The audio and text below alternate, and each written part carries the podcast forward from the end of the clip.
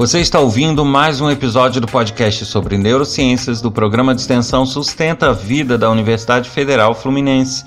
Eu sou Adriano Freitas, pós-graduado em neuroaprendizagem, que é a neurociência aplicada à educação, especialista em neuropsicologia clínica. E nesse episódio eu vou falar um pouquinho sobre a educação de jovens e adultos, o EJA. E eu volto a lembrar aqui do endereço para contato para aqueles que quiserem enviar dúvidas, sugestões, críticas, elogios. Basta enviar um e-mail para podcast@sustenta-vida.com. E lembrando também do meu livro disponível na Amazon, Neurociências e Educação Entendendo o Mecanismo, que apesar de ter educação no nome, como eu sempre falo, não é só para educadores ele traz informações bastante interessantes sobre o desenvolvimento humano, sobre o comportamento, transtornos. É bastante interessante para aqueles que se interessam pelo assunto.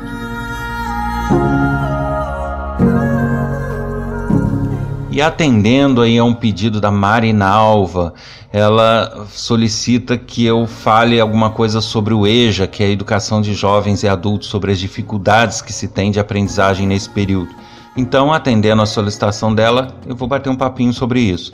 Normalmente, as crianças possuem fases de desenvolvimento que facilitam os estímulos, facilitam certos aprendizados em certas ocasiões. No caso do EJA, que é a educação de jovens e adultos que tem alfabetização e outras eh, séries, né? Nota-se uma dificuldade para certos aprendizados. E isso é realmente retratado aqui no, no e-mail da Marinalva, que eu até agradeço pelas palavras. Ela até ela pergunta um pouco o que, que seria eh, bom utilizar como facilitador para essa aprendizagem, né? Acontece, Marinalva, que no caso dos jovens e adultos, nós temos vários fatores que interferem nessa aprendizagem. Então, os desafios eles acabam sendo maiores até que os da, das crianças e dos adolescentes quando estão dentro daquela idade mais ou menos programada para o, ensino, né? E isso ocorre porque as fases já, já são outras, né? Eles já estão em outras etapas do amadurecimento, o que causa essa dificuldade. Então, na verdade, nós temos, enquanto lidamos com crianças, enquanto lidamos com adolescentes que estão dentro da, das faixas programadas, a gente tem um tipo de desafio em mantê-los interessados, em vários desafios aí que eu já até falei alguns em outro episódio mas o problema é que quando a gente vai tratar de jovens e adultos que estão fora dessas faixas, esses desafios aumentam. E na verdade, não é bem pelo que você disse, que você cita no seu e-mail o medo, né? O medo das coisas novas, o medo de aprender. Mas isso pode até existir sim, mas isso não é o, o, o preponderante, não é o que mais interfere, o que mais dificulta é justamente porque uma boa parte dessas pessoas que buscam o EJA, elas buscam com o interesse de aprender. Né? Diferente de uma criança que muitas vezes vai forçada para a escola, não vai querendo ir, vai com má vontade. No caso do EJA, você tem trabalhadores, você tem donas de casa, você tem é, jovens que perderam a, as oportunidades anteriormente e que querem ter o seu ensino concluído de alguma forma, ou movidos pelo interesse para que se possa obter trabalho, ou movido pelo interesse pessoal de querer passar por aquela fase, mas algum interesse ele vai ter. Então, o medo nem é tão influenciador desses é, desse aprendizado, justamente por isso, porque ele vai motivado por algum interesse que seja um interesse financeiro de trabalho, mas é um interesse que o motiva. Enquanto que as crianças muitas vezes não têm interesse algum. Então a gente tem que considerar que nesse sentido eles têm até uma vantagem sobre as crianças, sobre muitas crianças. Porém, só essa motivação, só, só ter essa vontade também não é suficiente. Né? Eu diria que um dos maiores dificultadores que ocorre é justamente o amadurecimento. Realmente o amadurecimento joga contra. E por que, que ele joga contra? Já em vários episódios do podcast, eu sempre falo que o nosso cérebro ele é hoje o que ele foi ontem, né? Ele é um reflexo do que ele foi ontem. É, a gente vai ser no futuro um reflexo do que a gente está sendo hoje e fomos no passado. Ele sempre se utiliza de experiências anteriores, de vivências anteriores, para que possa gerar uh, as experiências futuras. No caso das crianças, elas estão no momento de aprendizagem, né? Elas estão no momento em janelas que existem onde muitas dessas experiências ainda não estão formadas, então elas estão formando essas experiências. E essa formação de experiências se dá na escola.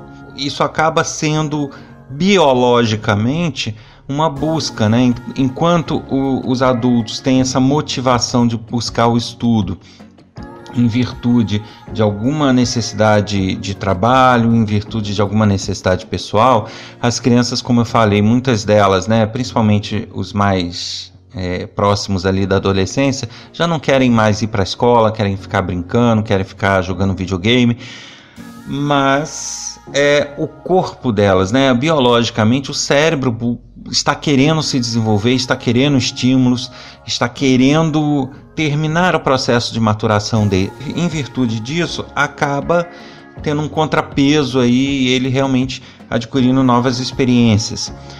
Porém, nos mais maduros, né, que é o caso do EJA, você não tem mais essa necessidade absurda do cérebro de de ter novas experiências e de se formar ou de amadurecer.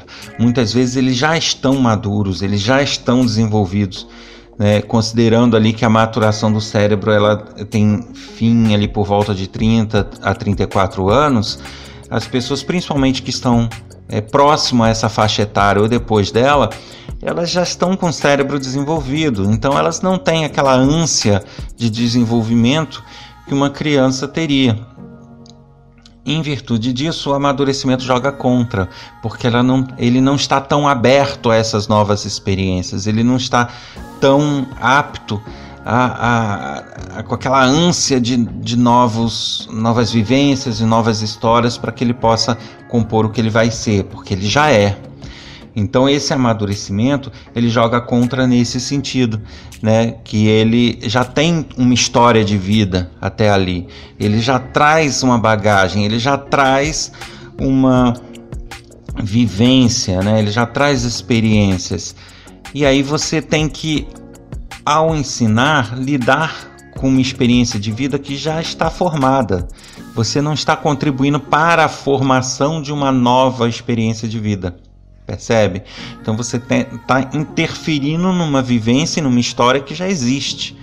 E é isso que é, é o mais complicado, porque é, entram diversos fatores aí. O primeiro deles, muitas pessoas quando é, adquirir uma certa idade, muitas vezes elas não têm o conhecimento acadêmico de certas coisas né? por exemplo, conhecimento da matemática, das fórmulas, não tem o conhecimento de algum da química ou de algumas outras matérias.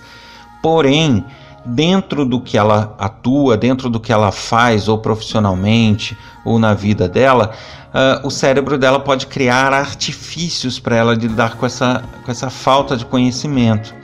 Então, ela pode não saber fazer uma multiplicação, vamos falar aqui de uma coisa mais simples, né?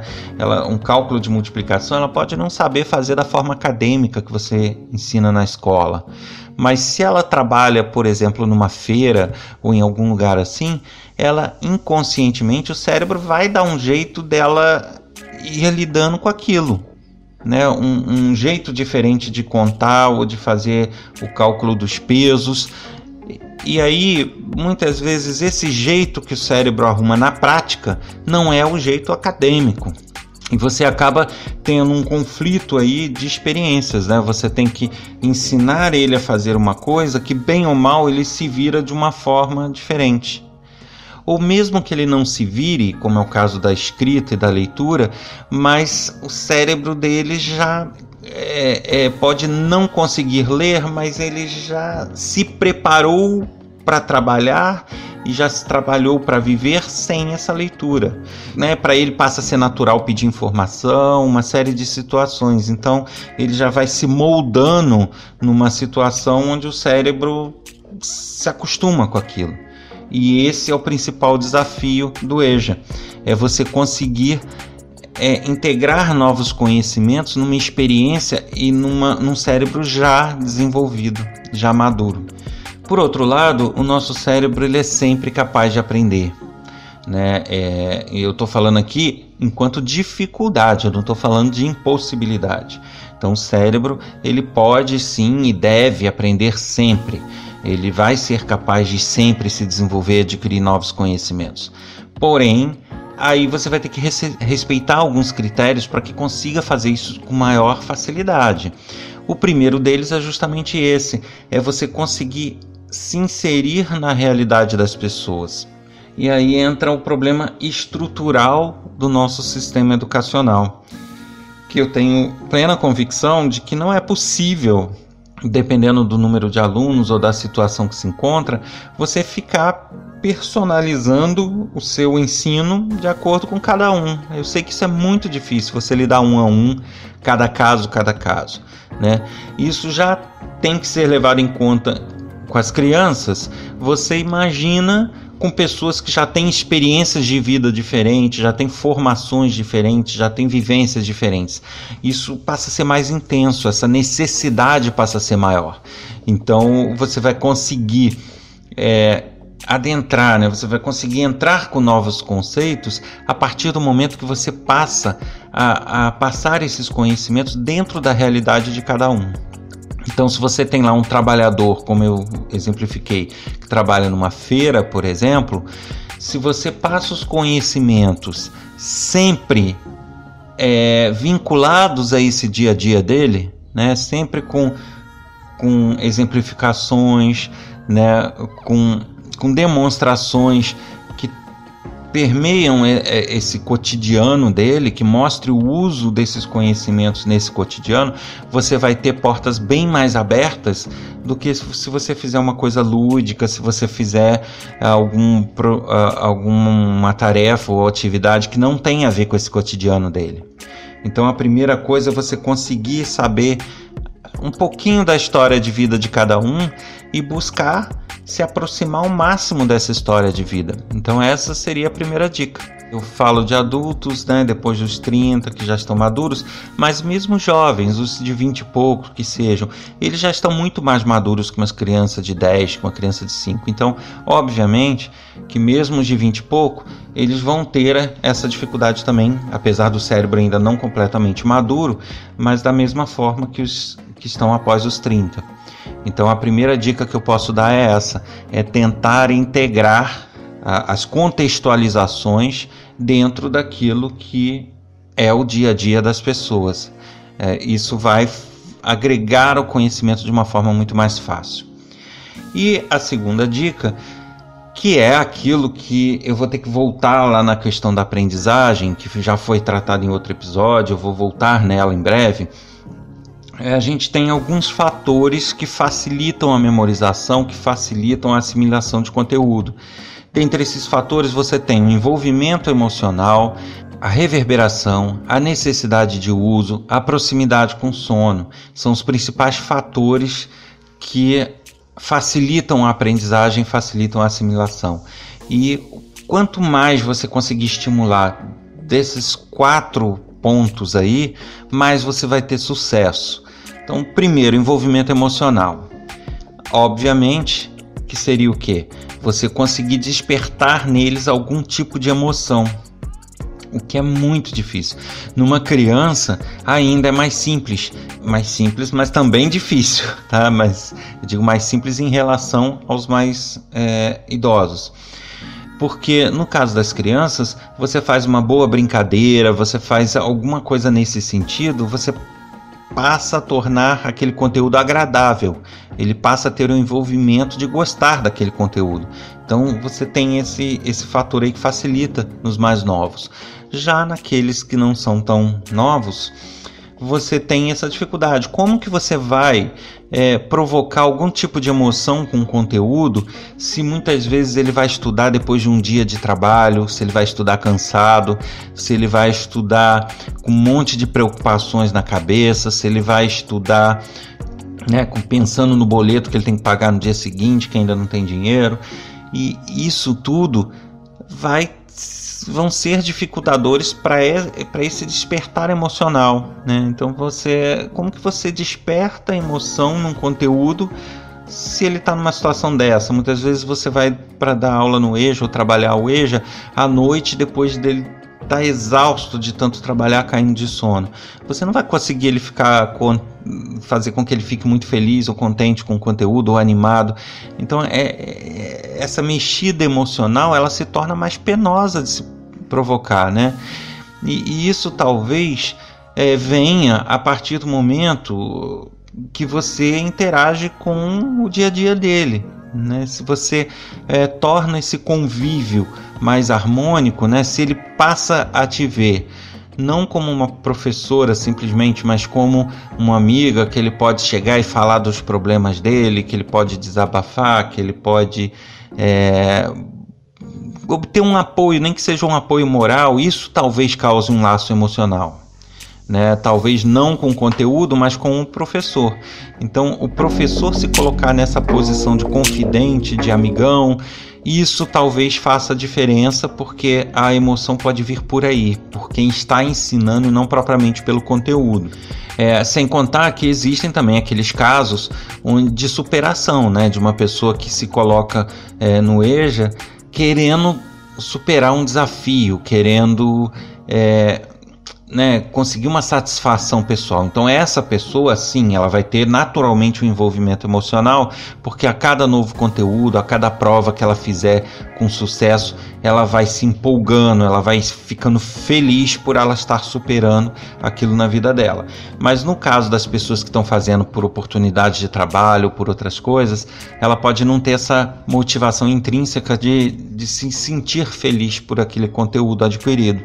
Então, nesse caso, uh, o caminho que eu enxergo assim que seja talvez um ótimo caminho para conseguir esse despertar emocional é justamente você ter o caminho aí da, da amizade, do tratamento digno, do tratamento respeitoso, é, desse, desse amigo que possa é, compartilhar alguns, algumas aflições.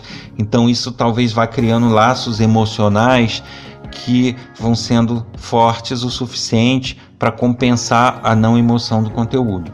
Então, a, a, a, emoção aí nesse caso não necessita é, que ela seja diretamente com o conteúdo, ela pode ser com o professor, com a instituição. Então, havendo emoção envolvida de alguma forma, isso vai ter bom, bom proveito e talvez esse seja um bom caminho. Então, a primeira coisa a emoção, trabalhar bastante isso. Uh, a segunda coisa é a reverberação, né? A reverberação nada mais é do que a repetição. Então eles certamente vão precisar de mais repetições. Então, é, se você para uma criança passa um conteúdo, revê aquele conteúdo, vê outra vez, tira dúvidas, para um adulto isso vai ter que ser feito de forma mais incisiva, mais insistente. Então eu aconselho sempre é, passou um conteúdo hoje, amanhã revisa esse conteúdo e fala outro, depois de amanhã revisa os dois conteúdos. O quanto mais você conseguir revisar, fizer essa reverberação, essa repetição, melhor. E aí nessa reverberação, boas dicas também são atividades onde ele tenha que escrever o conteúdo elas também são consideradas bom, boas atividades de reverberação e que quando há a escrita isso se intensifica. Lógico que eu falo daqueles já alfabetizados, né? É, nos já alfabetizados você pode promover atividades tipo preparar resumos sobre a matéria, resumos do que está na apostila, resumo do que está no livro, anotar os pontos principais. Então, quanto mais atividades desse tipo, é, mais eficiência em relação a perguntas e respostas, sabe? É, a pergunta e resposta ela vai atuar direto em pontos específicos, enquanto que você é, promovendo uma cópia ou um resumo, uma leitura constante daquilo, isso também vai gerar essa reverberação que é um critério importante para assimilação de conteúdo. Então esse é um outro critério. Bom, o terceiro deles, que aí se encaixa aquilo que eu falei antes da necessidade de, de, de você entrar no dia a dia deles, é justamente informar ao cérebro a necessidade de uso daquele conteúdo. Para algumas disciplinas isso pode ser fácil, né? em alguns momentos na matemática, no português, mas para outras disciplinas isso não é tão claro assim. Porque quando a gente fala em necessidade de uso, eu digo que o cérebro tem que enxergar que vai precisar daquele conteúdo de alguma forma. Certo? Não é você chegar para ele e falar: olha, você estuda isso daqui, que isso aqui é importante para isso, isso, isso. Não é você explicar para que, que é importante isso. É indiferente. Uh, o cérebro tem que sentir isso. Tem que é, buscar a informação. Poxa, eu estou precisando daquilo. É, e isso é que você tem que buscar é, gatilhos ou alternativas para que isso é, ocorra no cérebro, que ele sinta a necessidade de usar aquele conteúdo de alguma forma. No caso, como eu falei, do exemplo de um feirante, você ensinar alguns cálculos, cálculo de proporção, cálculo né, de, de, de conjuntos, é, isso é, até certo ponto é bem fácil, porque basta você apresentar situações cotidianas dele onde aquele cálculo vai simplificar muito a vida dele. E isso vai fazer com que o cérebro assuma aquela necessidade. Não, realmente eu preciso disso. E vai ver que aquilo tem um uso prático para ele. Agora, conteúdos onde você não conseguir mostrar para o cérebro que ele precisa daquilo, ou que ele vai fazer uso daquilo, você já vai ter um dificultador aí também. Né? Eu sei que o desafio não é simples, eu sei se fosse fácil, né? É, todo mundo resolvia o problema é, de uma hora para outra, mas são coisas que têm que ser estudadas e pensadas. Em Nova Friburgo, na região serrana do Rio, que é, é a região onde eu trabalho, na Universidade Federal Fluminense, a gente desenvolve programas de estudo de neurociências, né? neurociências e educação, voltado para educadores. E aí existem dados momentos que são feitas oficinas de atividades, né? são dadas ideias de, de atividades, ou, ou, ou, mas diferente do que se faz normalmente em trabalhos pedagógicos, a gente não mostra atividades prontas. Porque é muito comum você ver na internet, ah, a atividade tal, pô, às vezes ela é bonita, maravilhosa, mas às vezes ela não se aplica naquela situação.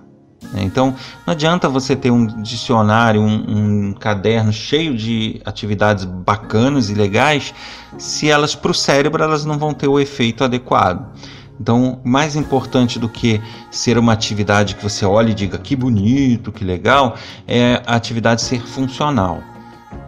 E isso a gente mostra então nesses cursos, não as atividades, mas como elaborar.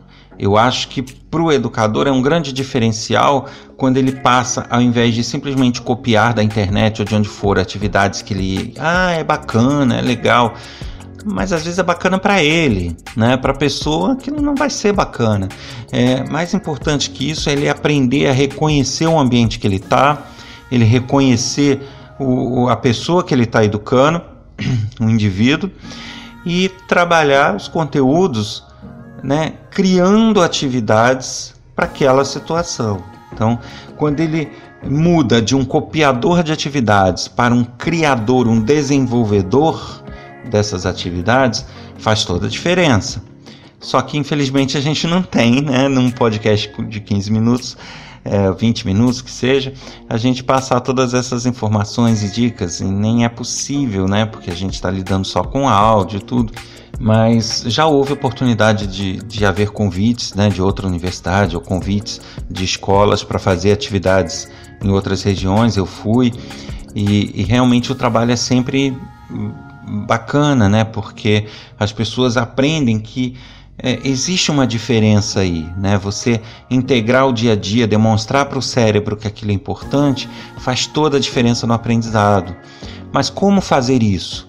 né? Como é, trabalhar essa necessidade do cérebro. Porque, como eu falei, não é dizer, olha, isso é importante. Não é assim. É você mostrar, demonstrar e fazer com que ele sinta a necessidade daquele conteúdo. E isso é que fará toda a diferença. Então, o mais importante é buscar justamente essa integração com as vivências que já existem na turma. Repetindo até aqui: o envolvimento emocional, a reverberação, a necessidade de uso que não é explicada, é sentida. Você só vai obter sabendo elaborar ou adaptar atividades ao que você está vendo de retorno da pessoa, ao que você conhece das vivências dela. É necessário essa integração, não é um trabalho realmente muito fácil. É, eu não sei a sua região, Marinalva, mas se houver a possibilidade de buscar em Friburgo, na região serrana do Rio, esses cursos ou esses treinamentos, ou, ou alguém que faça isso na tua região, é, seria bastante interessante, porque realmente isso dá uma nova vida ao ensino. E a última, o último elemento que facilita é a proximidade com o sono porque eu já expliquei em outro episódio sobre aprendizagem, a aprendizagem ela é consolidada enquanto a gente dorme. Então, quanto mais próximo as atividades forem feitas da hora de dormir, mais facilidade de aprendizagem teremos.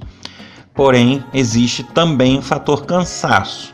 Então, se ele dorme, sei lá, 11 horas da noite e ele rever esse conteúdo 9 ou 10, ele vai ter mais facilidade do que ele rever o conteúdo pela manhã, depois de passar um dia inteiro com novos estímulos.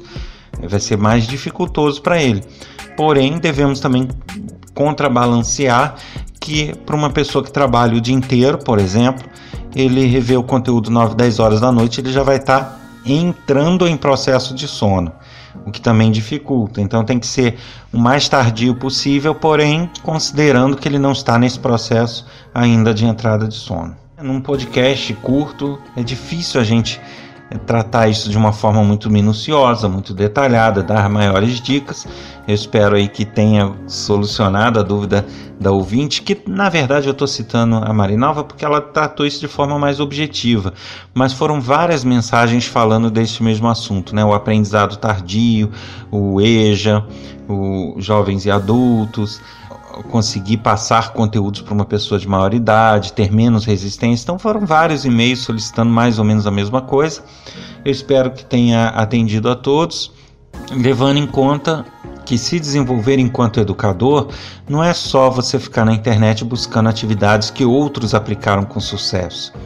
É você buscar é, o feeling né, de poder adequar ou criar atividades a todo momento, de acordo com a necessidade e com o desenvolvimento de cada um.